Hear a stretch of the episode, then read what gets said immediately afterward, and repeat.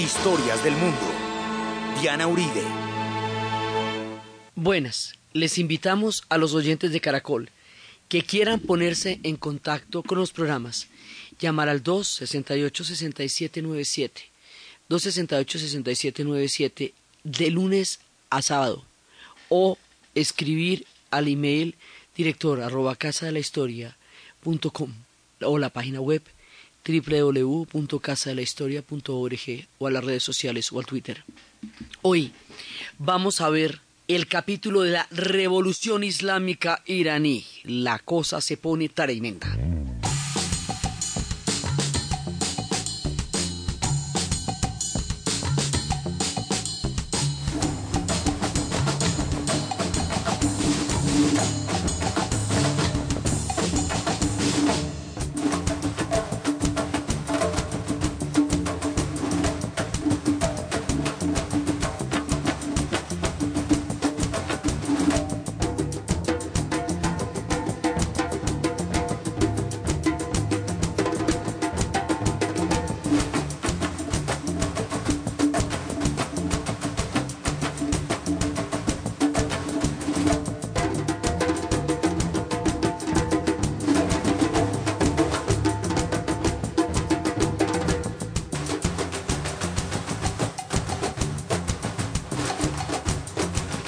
La vez pasada estábamos viendo cómo la dinastía Kashgar había sido reemplazada por la dinastía Pavlevi. Que esto sucede en 1925. Ahí dejamos de llamarnos Persia para llamarse Irán. Y cómo sube el primer eh, Shah de la dinastía Pavlevi, que es Reza Pavlevi, el papá del Shah, que habría de huir cuando triunfe la revolución islámica. Habíamos visto cómo durante la parte del padre, la manera como él se entregó a los intereses de las petroleras, de la Anglo-Persian y de todas aquellas que habían eh, usurpado el petróleo a los iraníes, fue tan desvergonzada que le va a hacer una especie de golpe el personaje que conocimos como Mossadegh, Mohamed Mossadegh. Y con ese golpe de Estado va a nacionalizar el petróleo con la nacionalización del petróleo, lo habíamos visto en Misión Imposible, como el señor Phelps había organizado un golpe que deprivaba del poder al hombre que nacionalizó el petróleo y le entregaba el poder de nuevo al Cha. Pero ya este poder se lo entregan al Cha chiquito. Cha papá se va Además, ya tenía eh, pocas, digamos, tenía desavenencias con Occidente porque había estado en la primera parte de la Segunda Guerra Mundial de parte de los alemanes, que le habían ayudado a formar un ejército profesional muy bravo. Después va a estar de parte de los aliados porque van a, como vimos, atravesaban el territorio iraní para entregarle armas a los soviéticos durante la Segunda Guerra Mundial. Entonces, entre los alemanes, y entre los aliados todo el mundo va armando un gran ejército en Irán, un ejército muy poderoso que va a ser una fuerza importantísima. Entonces después Mossadegh nacionaliza el petróleo y después de que nacionaliza el petróleo le van a hacer un golpe de estado a él y lo van a declarar en arresto domiciliario el resto de la vida. El golpe de estado lo protagoniza la CIA en compañía del MI6, Servicio de Inteligencia Británico. Y una vez que lo depongan del poder, vuelven a poner al Shah, pero al Shah hijo. Y este Shah hijo, o sea, Mohamed Reza Pavlevi, va a tener la incondicionalidad con Occidente, porque a ello le debe su poder en el trono, y se va a desatar una represión muy grande contra todos los que estuvieron en un momento dado apoyando a Mossadegh.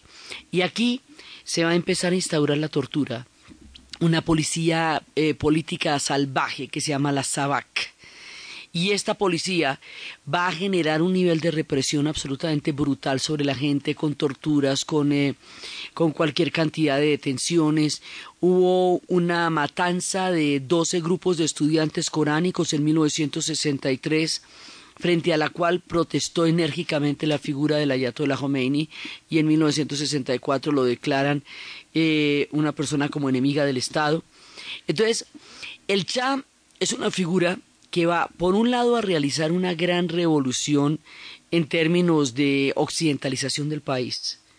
va a hacer muchas reformas eh, modernizadoras, va a incentivar la industria petroquímica, la industria metalúrgica, o sea, va a darle un empuje de industrialización importante al país.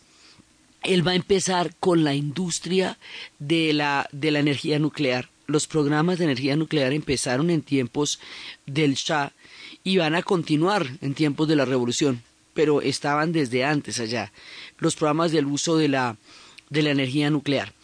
Entonces resulta que este hombre le va a dar el voto a la mujer, va a modernizar a Irán en un sentido occidental, pero aquí nos vamos a ver con unos extremos y va a ser una reforma agraria importante para los campesinos y a la vez va a poner el país al servicio y a discreción de los intereses de las multinacionales y de Occidente como les parezca. Es decir, no va a tener ningún tipo de restricción con respecto a eso. Entonces, esto va a ser sumamente contradictorio, porque la modernización se va a hacer prácticamente a la brava. En Irán, los extremos de la política vinan de un lado al otro de una manera brutal.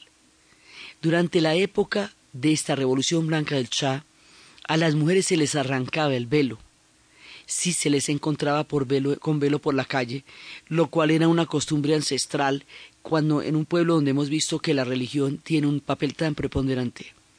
Había un ataque a los clérigos muy grande, un ataque a las madrazas, un ataque a todos los, digamos, las reformas políticas no tenían nada que, las reformas eh, digamos, las reformas sociales, las reformas económicas estaban acompañadas de un autoritarismo político enorme, una concentración de poder brutal, una figura decorativa de los Mejliks, el parlamento que habíamos visto que se ha formado desde la era de los Kashgar y que ahora no está representando prácticamente ningún papel porque todo lo está concentrando en sí la figura del Shah lento se le corrió el champú, le dio por pensar que Irán iba a ser la cuarta potencia del planeta, con la renta petrolera, con todo. Mejor dicho, el hombre entró en una especie de delirio. Y también la modernización a ultranza, como les digo a las mujeres, arrancaban el velo si las veían con velo. Y más adelante, en la siguiente revolución, entonces las meten a la cárcel si están sin velo. Entonces la cosa pendula de una manera drástica de un régimen a otro. Entonces, estas reformas fueron tan agresivas al pueblo, tan, incluso les llegaron a parecer grotescas, les llegaron a parecer eh, demasiado eh, como de mal gusto. Eh, mañé las reformas del Cham, ¿cierto? Porque consideraban que estaba afrentando una antigua civilización con una modernización que se les antojaba grosera para las costumbres ancestrales del pueblo iraní. Entonces, eso va creando un sentimiento de agresión cultural, por un lado. La manera como puso el país al servicio de los intereses occidentales avivó un sentimiento nacionalista que ya venía desde Mossadegh y que quedó bárbaramente reprimido con el golpe de Estado que le hicieron a Mossadegh. Digamos, eso no se quedó así. Eso no fue que, ah, bueno, no, entonces nada más bien no nacionalicemos el petróleo. No. Es que nacionalizamos el petróleo y nos hicieron un embargo y nos hicieron un golpe de Estado y eso, eso deja ampolla. Usted no se queda fresco ni chévere después de que la CIA le tumbó un gobernante por nacionalizar el petróleo para renegociar los contratos y volverlos a poner a los precios en que estaban al servicio de Occidente. Eso no es chévere. Entonces, por ese lado, había un sentimiento nacionalista fuerte y herido con el capítulo de lo que pasó con Mossadegh. Por otro lado, hay un sentimiento religioso fuerte y herido por la persecución a los clérigos y por la manera como imponía costumbres que para ellos eran muy agresivas y los 2500 años del imperio persa, una celebración con un boato de tales características que Georges Pompidou, presidente de Francia en esa época, no fue, porque todos los chefs eran franceses. Dijo, si yo voy, termino como uno de los chefs, ala, me confunden con los meseros. Eso era una cosa impresionante. Desplegó, mire, veinte mil extras. Eso, la filmación de los diez mandamientos, era una telenovela por la mañana, al lado de lo que fue el los 2500 años del imperio persa, sobre Persépolis, que hemos hablado de lo magnífica que es, aún ahora, aún en ruinas. Persépolis es una ciudadela gigantesca en piedra, con las columnas y los capiteles de los leones. Y frente a Persépolis hay una gran, gran, gran eh, plaza, y atrás de esa plaza hay un bosque en esa plaza, digamos, como en ese, en ese descampado que hay entre las escaleras que se bifurcan para que los caballos entraran en ambos sentidos y se entendiera la grandeza de Persépolis, organizó más de dos mil hombres vestidos con la usanza de los uniformes de la época de Ciro el Grande. Hizo un espectáculo aqueménida de proporciones hollywoodescas. Pero no invitó a los persas. Ahí estaba invitada toda la comunidad internacional, todo el mundo estaba invitado, pero no estaban invitados los persas. Como no estaban invitados los persas, sintieron que ese era un show fastuoso y fantoche y chicanero para la comunidad internacional, pero que eso no era una celebración de los persas tan orgullosos de su linaje y de su historia como lo hemos visto a lo largo de la serie. Entonces, eso también les dio mucha bronca. Hay quienes dicen que después de semejante show, el turismo se exacerbó tanto que la inversión se terminó recuperando en pocos años. Pero el sentimiento que eso le produjo a la gente fue un sentimiento completamente adverso, no fue de orgullo, fue de desperdicio y fue de exclusión. Básicamente se sintieron excluidos de la celebración de lo que había sido su particular historia el Cha era un personaje, digamos, una celebrity. Entonces tenía a su mujer primero que era Faradiva y toda la historia con Faradiva y ella no le pudo dar hijos y entonces tocó meterse con Soraya y entonces, bueno, la, toda la telenovela y etcétera pues del hombre, pero es que esto no le hacía gracia a los iraníes, o sea, tener un personaje celebrity jet set ahí en el poder cuando ellos sentían que su civilización se diluía, que su cultura se esfumaba, que aquello que los hacía persas, que aquel acervo de enorme historia y civilización se trivializaba en una figura fantoche que no que más los avergonzaba que representarlos. Entonces había un sentimiento muy adverso en todo sentido con respecto a esta modalidad de gobierno del Cha que se va a ir enconando en el pueblo y que va a adquirir unas dimensiones y unas formas imprevistas para la historia. Entonces, los persas han venido de más a menos porque, bueno, primero fueron todo lo aqueménidas y lo impresionantes, luego fueron sasánidas, luego vienen las épocas de las invasiones, pero en las épocas de las invasiones, aún a pesar de que estuvieron invadidos por los mongoles, por los turcomanos, por, por Tamelán, por todo el combo, a pesar de eso, la cultura se mantenía. Después viene el tema safávida y los safávidas son los que van a, a, crear el Islam chiita, es decir, la versión persa del Islam, que es la que va para ellos a ser su manera de entender el mundo musulmán.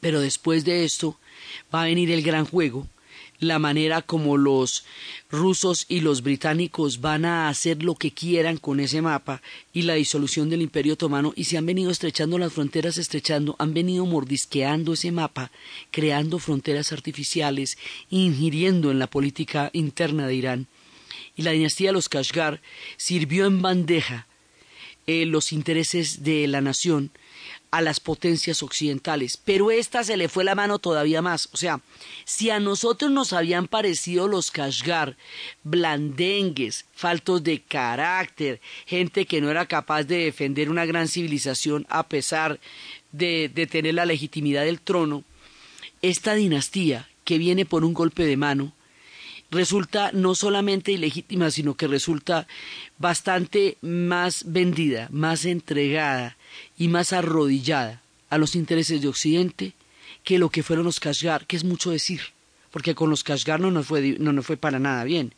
Entonces la cosa se va empeorando desde el punto de vista del acervo histórico iraní, la arrogancia de Occidente, la manera como impone sus costumbres como las únicas posibles, como cree que su civilización es la única posibilidad de civilización en el mundo, los hacía sentirse aún más agredidos en ese ser persa, en ese ser iranio, en ese ser milenario e histórico que ha caracterizado a este pueblo desde el comienzo de los tiempos en los soles de Bataná.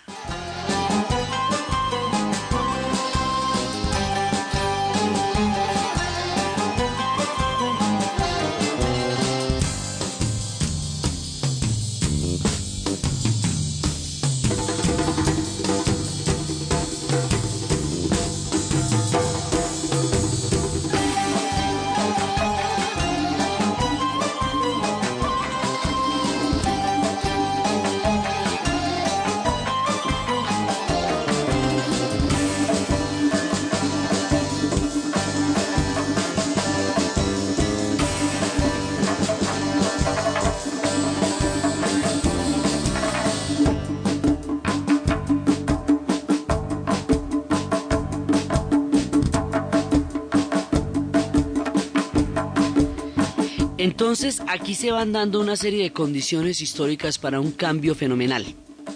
¿Cómo va a ser ese cambio? Eso es una de las más grandes incógnitas y uno de los más grandes asombros que pueda tener la historia. Normalmente las revoluciones se han hecho en Occidente con la intención de derrotar los poderes religiosos o los poderes ancestrales o los poderes, eh, digamos, milenarios. Normalmente se han destronado eh, eh, los poderes que han estado en, control de la religión. Normalmente las revoluciones en Occidente a partir de la Revolución Francesa siempre han estado bajo la, el marco de la Ilustración. Hobsbawm dice, la Revolución Islámica es la primera revolución que no tiene nada que ver con la Ilustración y que no se apoya en ella. Si usted ve la Revolución Rusa, la, aún la mexicana eh, tiene de todas maneras una cantidad de visos de, de una creación de otro medio. Todas las revoluciones que usted quiera tienen un sentido, un sentido laico en primera instancia, secular, pero además tienen un sentido eh, que tiene que ver con la separación de poderes. Bueno, eso tiene, digamos, han tenido una línea en Occidente. Esta es una revolución completamente atípica, diferente a cualquiera que hayamos visto en la historia. Sus consecuencias van a alterar toda la historia de la segunda parte del siglo XX y siguen viéndose diariamente todavía en la gran geopolítica volátil del tiempo actual. Esta revolución va a venir encabezada en la figura de un clérigo chiita, acordémonos que en todo lo que hemos estado viendo, en la interpretación chiita del Islam, los líderes religiosos son líderes políticos también. Son es, el poder religioso y el poder político se encuentran unidos. En el mundo sunita la cosa es diferente, porque gobiernan los califas en tiempos del imperio y hay una legislación islámica y más adelante cuando vino toda la oleada del panarabismo, gobernaban regímenes militares, seguía existiendo el mundo musulmán, pero no había, todos eran gobiernos laicos. A excepción de Arabia Saudita, el mundo musulmán en términos generales estaba gobernado con un carácter básicamente laico. Y el caso del Chá, pues el hombre estaba también dentro de la tendencia laica. Lo que pasa es que su forma de regalar el país era lo que lo que lo, diferenciaba de todos los movimientos panárabes que se habían iniciado. El equivalente del movimiento panárabe en Irán era Mossadegh. O sea, Mossadegh era una figura que pretendía ser como Nasser o que pretendía ser como estos grandes dirigentes del partido Baas que recuperaron la soberanía para su pueblo después de las condiciones de reparto del imperio turco otomano y en el caso de Irán Mossadegh pretendía recuperar la soberanía sobre el curso del petróleo después de la manera como los británicos y los rusos en el gran juego habían hecho con esa patria lo que necesitaran para sus intereses estratégicos, convirtiéndolo en un estado tapón. Entonces, normalmente todo esto hubiera, se hubiera dado acá, pero es que la característica de la revolución iraní es completamente diferente. Por ahí hay una figura que se llama la figura del Ayatollah Khomeini. el Ayatollah Khomeini había sido expulsado por el Shah, considerado como un enemigo del Estado, y había, se había refugiado en Kerbala y en Nayaf. Los límites geográficos de estos pueblos son absurdos y están hechos sobre los intereses de las potencias, como lo hemos señalado en muchas ocasiones, tanto en el Medio Oriente como en el África, como en los Balcanes.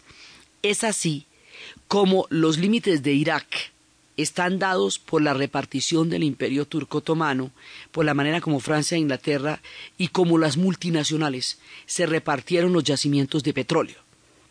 Y es así como Irán, lo que queda de Irán después de lo grande que fue, fue lo que se permitió que quedara en el gran juego entre los británicos y los soviéticos primero, los rusos primero y los soviéticos después. Entonces, en esta frontera entre el gran juego y la repartición del imperio turco otomano, las ciudades sagradas quedaron todas en Irak donde hay un 62% de población chiita había en ese momento, eh, siendo Irak árabe, ¿no? Pero eran chiitas por toda la influencia histórica. Entonces el ayatollah se va para Karbala y Nayaf. Pero en aquel momento va a haber un acercamiento entre Saddam Hussein y el Shah de Irán, motivo por el cual el Shah le exige que saque al ayatollah del refugio del asilo que Irak le está dando. Entonces, Saddam Hussein expulsa al ayatollah y la expulsión del ayatollah Khomeini le va a acarrear un enemigo brutal y terrible porque se la jura, te vi, me ha dicho esta me la debe. Y esto se va a traducir más adelante por un montón de circunstancias complejísimas en una guerra espantosa, la guerra Irán-Irak. Pero digamos, aquí la enemistad estaba zanjada aquí, antecitos hacía rato. Entonces el ayatollah se va para París. Entonces empieza una cantidad de manifestaciones pidiendo que el Shah vaya a dimitir. Hay un artículo que va a atacar al ayatollah y el artículo que va a atacar al ayatollah va a ofender a la gente y la gente se empieza a organizar y empieza a buscar la, la creación de una gran revolución y empiezan a ponerse en las calles millón, millón quinientos mil personas desfilando por las calles de Teherán desafiando la represión brutal del régimen del Shah y de la Sabak y de la manera como a la gente la torturaban y la encarcelaban. Digamos, la represión del Shah fue tan fuerte y tan terrible en esta época que le daba toda la inspiración y le daba toda la credibilidad y le daba todo el apoyo a esta revolución islámica que claramente se veía contra una tiranía de corte occidental y vendido contra un pueblo ancestral y antiguo. Esa forma como esta revolución se va a manifestar en un enorme estallido social, la vamos a ver ahorita después de la pausa comercial.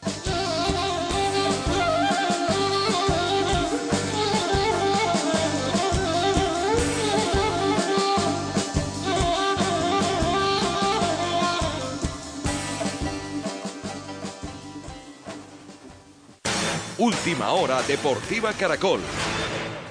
El portero del Corinthians, Casio Ramos, fue elegido como el mejor jugador del Mundial de Clubes, torneo que su equipo ganó tras derrotar este domingo al Chelsea un gol por cero. Casio terminó el campeonato con su valla invicta. El balón de plata fue para el central del Chelsea, David Luis, mientras que el peruano Paolo Guerrero, autor del gol de la victoria del Corinthians, se ubicó en el tercer lugar ganando el balón de bronce. Desde la 1 y 30 de la tarde se abrirán las puertas del estadio Nemesio Camacho El Campín para el ingreso de los hinchas que asistirán a la gran final del fútbol profesional colombiano entre Millonarios e Independiente Medellín. Más información en www.caracol.com.co y en Twitter, arroba caracoldeportes. Hair Secret, la nueva fragancia de Antonio Banderas te invita a España. Entra al fanpage de Facebook Antonio Banderas Fragancias, contesta las preguntas de la trivia de Hair Secret y demuestra cuánto sabes de Antonio Banderas. Hair Secret, seduce al mundo y mantén el secreto. Con un café, café del bueno. Con un café, café del bueno. Colombia se despierta y se toma un tinto.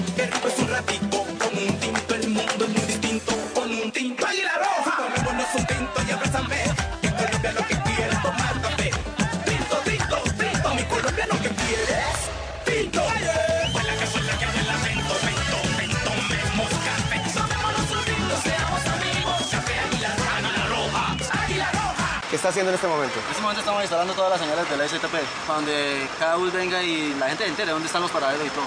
Yo soy auxiliar. ¿A usted le está dando empleo a usted? Sí, claro. ¿Y a su familia le También, está exactamente. Si eso es así hoy, ¿cómo será cuando operen toda Bogotá? Sistema Integrado de Transporte Público, SITP. Súbete, por aquí es el camino. Alcaldía Mayor, Bogotá Humana. Imagínese un lugar lleno de naturaleza viva, historia, música, folclor, un clima espectacular, acompañado de seguridad, tranquilidad y gente buena. Imagínese un escenario con nuevos hoteles, más restaurantes, gastronomía típica e internacional y una gigantesca y diversa plataforma comercial para las compras. Imagínese el nuevo Ibagué. Venga, descubra el nuevo Ibagué, más cerca, sin congestiones y con doble calzada. Invita a Cámara de Comercio de Ibagué, trabajando por una región de empresarios. ¿Y usted cómo durmió anoche? Comodísimo. Colchones comodísimos para dormir profundamente. ¿Cómo ha sentido el sistema de transporte? Está muy bien. Y más con estos profesionales del volante porque le cuento que están bien capacitados. Yo llevo más de 30 años manejando vehículos automotores por envidia, carretera. papá? Claro que me da envidia ver un tipo montado ahí en ese vehículo, todo pinchado. Sistema Integrado de Transporte Público, SITP. Súbete, por aquí es el camino. Alcaldía Mayor, Bogotá Humana. Es la hora, Pepsamar Reflux. En Caracol Radio son las... En Caracol Radio son las 10 de la mañana y 34 minutos. ¿Ha sentido dolor y ardor en el esófago? Sensación quemante al recostarse. Náuseas después de comer. Entonces usted sufre de reflujo. Ahora cuenta con Pepsamar Reflux, que actúa rápidamente convirtiéndose en un gel flotante que forma una barrera para evitar que los alimentos y ácidos regresen al esófago. Nuevo Pepsamar Reflux, la barrera antirreflujo. Es medicamento, no exceder su consumo. Si los síntomas persisten, consultar al médico.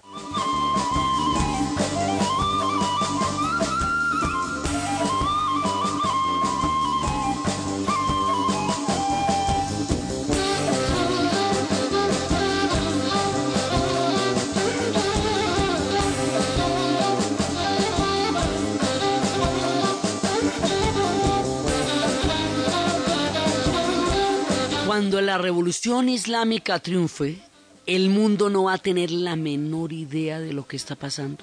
No va a haber esquemas con qué interpretar eso. Desafía todos los análisis de las posibles interpretaciones acerca de los cambios de la historia. Esto, digamos, no hay, nada que el mundo haya visto eh, así en la modernidad. Foucault consideraba que la revolución islámica era el primer movimiento que, era, que se hacía contra los sistemas internacionales. Eh, eso fue el desafío. ¿Por qué? Porque era la época de la Guerra Fría. La Guerra Fría, imagínese, desde el 45, desde la conferencia de Potsdam, el mundo montado en la Guerra Fría, entre capitalismo y comunismo, había perdido por completo la noción de la espiritualidad la lucha por en Occidente por separar lo, lo, estatal de lo religioso y la manera como el laicismo fue dejando de lado la espiritualidad eh, hizo que Occidente olvidara que eso existía y que era la fuerza que había cohesionado sociedades en el pasado y que en el mundo de los iraníes tiene una gran importancia. La espiritualidad no era parte de la Guerra Fría porque no estaba ni en el capitalismo porque no se podía vender, ni estaba en el comunismo porque el comunismo era por definición ateo. O sea, su condición era no confesional y perseguía las religiones. Y el capitalismo, pues no tiene ningún tipo de religiosidad porque se basa en el mercado, el mercado no tiene religión. Entonces, lo que era la espiritualidad y la religiosidad eran fuerzas que habían quedado atrás debajo de un marco que se llama la modernidad y la modernidad es la separación de los poderes, la separación de lo religioso y de lo y de lo digamos de lo secular. Entonces, como esas es, eran las historias que se habían dado en Occidente durante los últimos siglos, el tema religioso no había vuelto a sonar en ninguna parte. Una revolución islámica no la entiende nadie, porque la Guerra Fría había reducido el mundo al capitalismo y al comunismo como únicas interpretaciones de la realidad. Por el carácter ideológico que tenía, no había otra manera de entender el mundo y cada uno lo entendía según el pedazo del mundo donde hubiera nacido. y los debates eran única y exclusivamente en torno a temas económicos, que eran los temas de si el capitalismo o si el comunismo. Entonces, esta revolución islámica, surgida en el 79, no tiene ninguna explicación para nadie.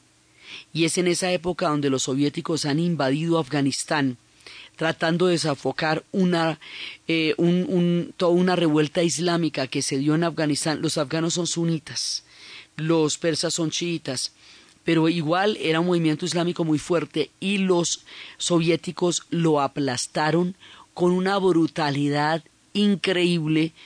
Acabaron con ese país, pero ese país acabó con el imperio soviético, porque una de las causas que se atribuirá en el futuro a la caída de la Unión Soviética fue el fracaso estrepitoso, dramático y violento de su invasión a Afganistán. Entonces, en esta época estaban pasando muchas cosas en el mundo y nadie entendía a qué obedecían cambios tan drásticos. La figura del Ayatollah Khomeini era una figura carismática, una figura mediática, un hombre que representaba la dignidad de un pueblo, un hombre que representaba el orgullo histórico, la dimensión espiritual, la dimensión mística. Era, digamos, un personaje que desde que sale de París a para llegar a Irán viene con una nube de periodistas que están transmitiendo en vivo y en directo lo que está pasando, pero momentos antes de esto, el Shah mató 700 personas en una manifestación vestidas de blanco, mató gente en un teatro, encarceló gente, le mandó la sabaca a todo el mundo. Luego dimitió y apareció una figura de transición que se llamaba Shapur Bakhtiak. Y Shapur Bakhtiak fue como le dicen el Kerensky de la Revolución Islámica. Y finalmente, la revolución se consolida en el momento en que Shapur Bakhtiar renuncia al, al poder y llega la Ayatollah Khomeini procedente de París a encabezar y a liderar la revolución islámica.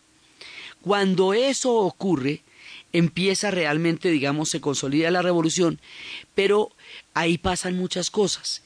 Esa revolución, apoyada por una masivamente por el pueblo iraní, es una revolución que no pretendía retroceder a Irán a las épocas arcaicas, sino recuperar los valores de su antigua civilización y poner en vigencia valores propios. Era un movimiento que pretendía una revolución cultural, espiritual y política de un pueblo que se sentía despreciado y maltratado por Occidente.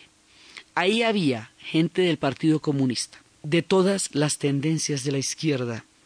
Había, había gente republicana, también había religiosos, también había chiitas, pero no era lo único que había, digamos, había una, una gran cantidad de variedades, como una especie de mosaico, como un arco iris. Mucha gente estaba a favor de esa revolución porque estaba en contra de los intereses del Cha y de la injerencia profunda. Es que Occidente se está metiendo con ellos desde, desde las épocas del gran juego. Aquí ya están cansados, ¿sí me entiende? O sea, se metieron con los del gran juego desde el siglo XIX y les quitaron el poder sobre el petróleo y les, les repartieron los recursos como quisieron. Entonces, para esta época hay una saturación de más de siglo y medio de abuso y de políticas leoninas y de injerencias en su política interna y de desbaratarles parlamentos y de hacerles golpes de Estado y de revertir sus procesos políticos. O sea, se ha sedimentado un profundo sentimiento antioccidental por la manera tan irrespetuosa y tan arbitraria como Occidente ha procedido contra Irán durante los últimos 150 años del tiempo de los Kashgar y el tiempo de los Pahlavi. Entonces, el sentimiento antioccidental está exacerbado y, tiene toda una justificación detrás porque ha habido muchísimo abuso. Todo el mundo está en contra de los occidentales y esa en los occidentales lo representa el Shah. Y la gente quiere un mundo persa, un mundo propio de una civilización tan grande y que se ha sentido menospreciada por la arrogancia de Occidente, y todo eso lo representa el ayatola. Pero como ocurre en las revoluciones, cada uno tiene una versión diferente de para qué quiere la revolución y qué es lo que quiere hacer con ella. Entonces todos están unidos en torno a la figura del ayatola. Y el ayatollah le del ayatollah Khomeini. Y el ayatollah Khomeini le prometió a los kurdos que si apoyaba la revolución les iba a dar autonomía. El tema kurdo siempre es un tema de extrema gravedad, porque los kurdos les prometieron un Estado y ese Estado no le cumplieron esa promesa, sino que sobre lo que iba a ser el Kurdistán crearon los límites de Irán, Irak, Siria, Turquía y sur de la antigua Unión Soviética. Entonces crearon cinco países donde dijeron que iban a crear uno. El Kurdistán queda encima del petróleo. Son 25 millones de personas, de las cuales 15 millones viven en Turquía. Y este es un tema que no tenemos resuelto ni de lejos. Y a los kurdos ya Hussein, le- Hussein les ha echado gases terribles. En esta revolución los van a, los van a, a traicionar también, porque ellos también apoyaron la revolución y no se les dio la autonomía y también se les dio la represión. Los kurdos han perdido la fe en la palabra de todo el mundo, porque todo el mundo les ha mentido. Pero son un temita aquí, son un tema importante los kurdos también. Entonces, hay muchas fracciones, desde las fracciones religiosas más ortodoxas, pasando por las fracciones religiosas más eh, moderadas, pasando por los izquierdistas, pasando por todo el mundo que está claramente en contra del Shah. Y esto da el millón y millón y medio de personas en la calle. La gente sale con el velo como una reivindicación de la antigua tradición musulmana y como una manera de erigirse con dignidad frente a, la imposición de una accidentalización forzosa. Y la manera como el Shah va a reprimir a las personas con tanta fuerza y con tanta dureza y con tanta crueldad exacerba los ánimos. Entonces va a subir el Ayatollah Khomeini con el beneplácito de toda la población. Pero el Ayatollah Khomeini tiene también un proyecto que no necesariamente es compatible con la mayoría de las personas que lo apoyaron, o por lo menos con unos sectores importantes. Entonces él va a desatar una purga sobre los sectores de izquierda, sobre los sectores más laicos, sobre los sectores más moderados, y va a imponer tan a la brava como a la brava fue impuesto por el Shah las costumbres ancestrales. O sea, pasamos de una pendularidad a otra. Pero este es un proceso, esto no va a pasar así tan rápidamente, pues tanto que hay un momento en que efectivamente en 1979, en abril del 79, se hace un plebiscito con una única pregunta, ¿está usted de acuerdo con acabar con la monarquía y convertirnos en una república islámica? Y la gran mayoría de la población contestó que sí, que querían una república islámica. Al acabar con la monarquía, 2500 años de reinado, desde los tiempos aqueménidas, desde los tiempos sasánidas, desde los sabáfidas, todo esto se termina para convertirse en una monarquía, pero es una monarquía teocrática, es un estado confesional, es un estado religioso. Entonces, lo que nosotros entendemos por república es una cosa completamente diferente como funciona políticamente en Irán, porque es una república islámica.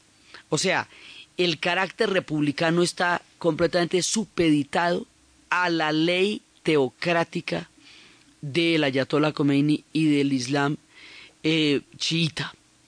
Con el triunfo de la revolución chiita, todas las fracciones de los restos de los países musulmanes en el mundo que tienen minorías chiitas en sus haberes, se van a sentir respaldadas históricamente por una revolución que se va a volver al chiismo, lo que la revolución rusa fue al comunismo, es decir, una revolución madre, una revolución base, para que todos los demás pueblos busquen sus propias alternativas dentro de un mundo mayoritariamente sunita. Entonces esto va a generar reacciones muy bravas en el mundo sunita porque todos van a sentir que ahí hay pasos de animal grande y que pueden llegar a tener pues, gravísimos disturbios por cuenta de una revolución chiita que pronto se empezará a exportar a partir de un partido que se llamará el Hezbollah, Partido de Dios, que en el caso del Líbano va a tener una repercusión gigantesca como forma de resistencia contra la invasión israelí que se va a dar por estas mismas épocas. O sea, el mundo estaba bastante revuelto en esa época como el mundo está revuelto ahora. Esta revolución forma parte de los embargos petroleros y entonces es, además les va a dar mucho miedo porque es que Irán produce 6 millones de barriles de petróleo diarios, producía en esa época, o sea, una parte fundamental de la producción mundial está en Irán. Entonces el mundo teme por el precio del petróleo, cuyo beneficio le fue arrebatado de las manos a Occidente por la revolución islámica y quedó en manos de los iraníes. La renta petrolera les va a dar una riqueza absolutamente enorme, tanta como para poder mantener un régimen teocrático de corte religioso confesional. Entonces ahora todo el mundo va a usar velo. Entonces eh, se van a imponer una serie de costumbres ancestrales y antiguas. El Islam tiene una, un debate, un debate temporal. Hay quienes consideran que se vive en el tiempo del profeta y que las costumbres deben estar acordes al tiempo del profeta. Y hay quienes consideran que las costumbres deben variar con el cambio de los tiempos. Esta es una revolución que considera la temporalidad de como una temporalidad eh, de la época del profeta. Entonces se imponen una cantidad de costumbres que son costumbres muy eh, ancestrales y que en la era de la modernidad van a ser muy fuertes de asumir también, pues la gente va a creer en ellas porque siente una forma de reivindicar la dignidad histórica y se digamos se meten en toda la en, toda la manera de islamizar toda la sociedad, van a islamizar los colegios, la enseñanza, las lo público.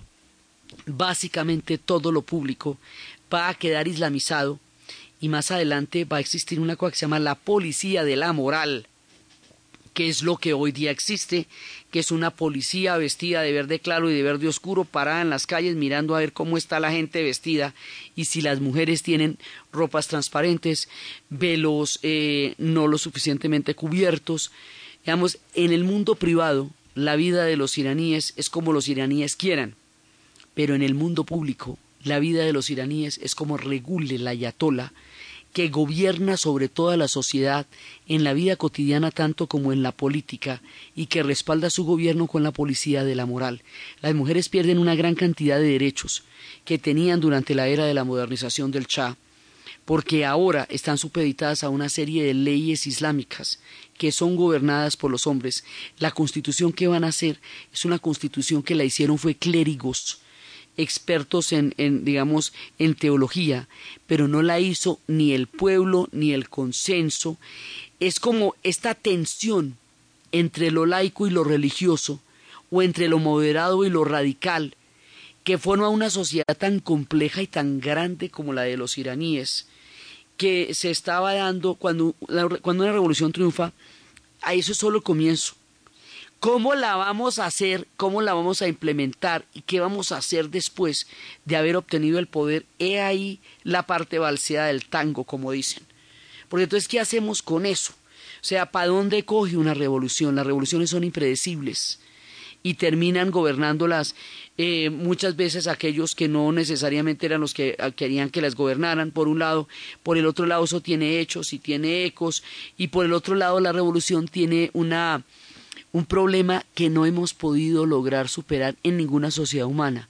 Las revoluciones como Cronos devoran a sus propios hijos y después generan purgas sobre precisamente aquellos que la hicieron posible y que la apoyaron y Irán en ese sentido no va a ser una excepción. Pero no es una revolución desde la modernidad, es una revolución desde la teocracia pero tampoco es una revolución para devolverse a la edad de piedra, porque es una revolución apoyada con toda la tecnología disponible en ese momento en la ciencia y en el mercado, entonces como ahora. Pero sí es una revolución que mantiene las costumbres más, más antiguas del, del Islam. Es una revolución muy difícil de definir para los occidentales, porque no tiene nada que ver con la manera como clasifican la sociedad, pero le da a los iraníes una, una nueva eh, posición frente a la historia y tiene un carácter esencial y fundamentalmente antioccidental, que es en lo que está de acuerdo la gran mayoría, en que Occidente para ellos no ha sido sino un, un dolor de cabeza y un factor de irrespeto. Entonces eso sí va a unir a todo el mundo y este carácter antioccidental y el carácter chiita va a hacer que tanto los Estados Unidos y las potencias occidentales, como los países árabes, consideren que esta revolución es una amenaza de gran tamaño y empiecen a enfilarse para hacer una guerra tratando de acabar con esta revolución. Y aquí es donde se empieza a complicar aún más el panorama de suyo muy complejo del Medio Oriente.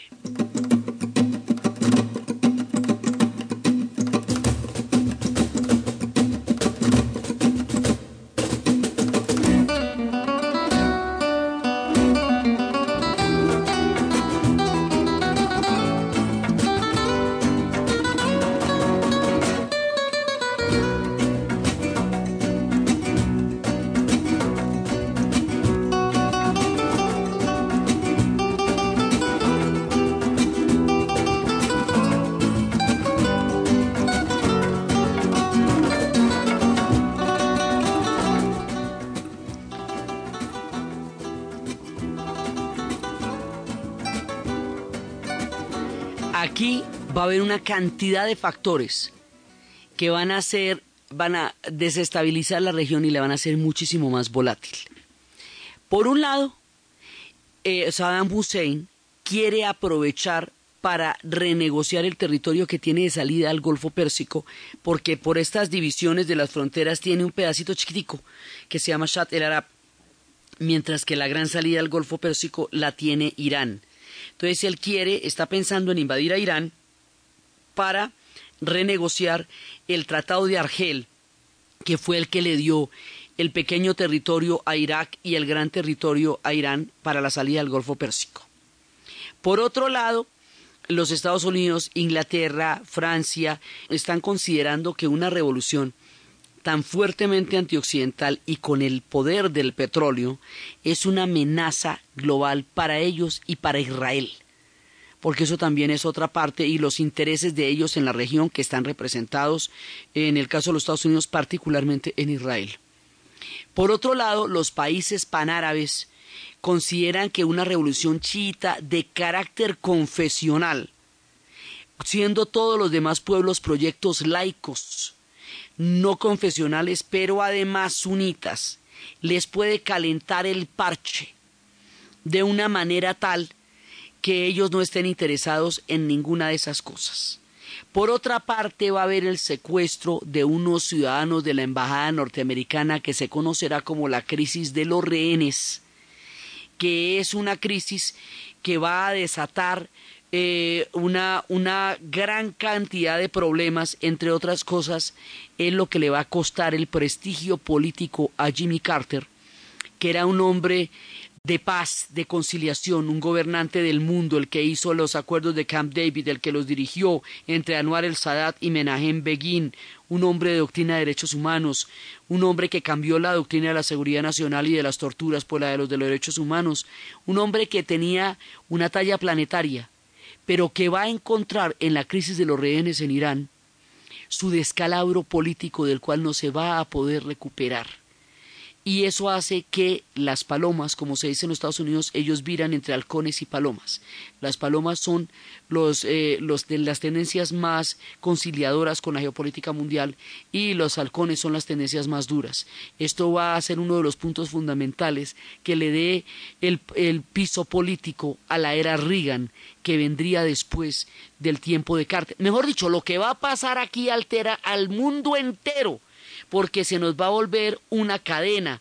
La revolución, la guerra Irán-Irak, la guerra del Golfo Pérsico, porque después cuando Hussein se arruine va, a invadir Kuwait, y, y una, digamos, una cadena de acontecimientos que todavía no para, empiezan desde esta revolución e Irán mismo va a tener transformaciones de un tamaño increíble. Todo esto lo vamos a ver en el siguiente y último programa de la revolución y de la serie de los persas y de los iranios.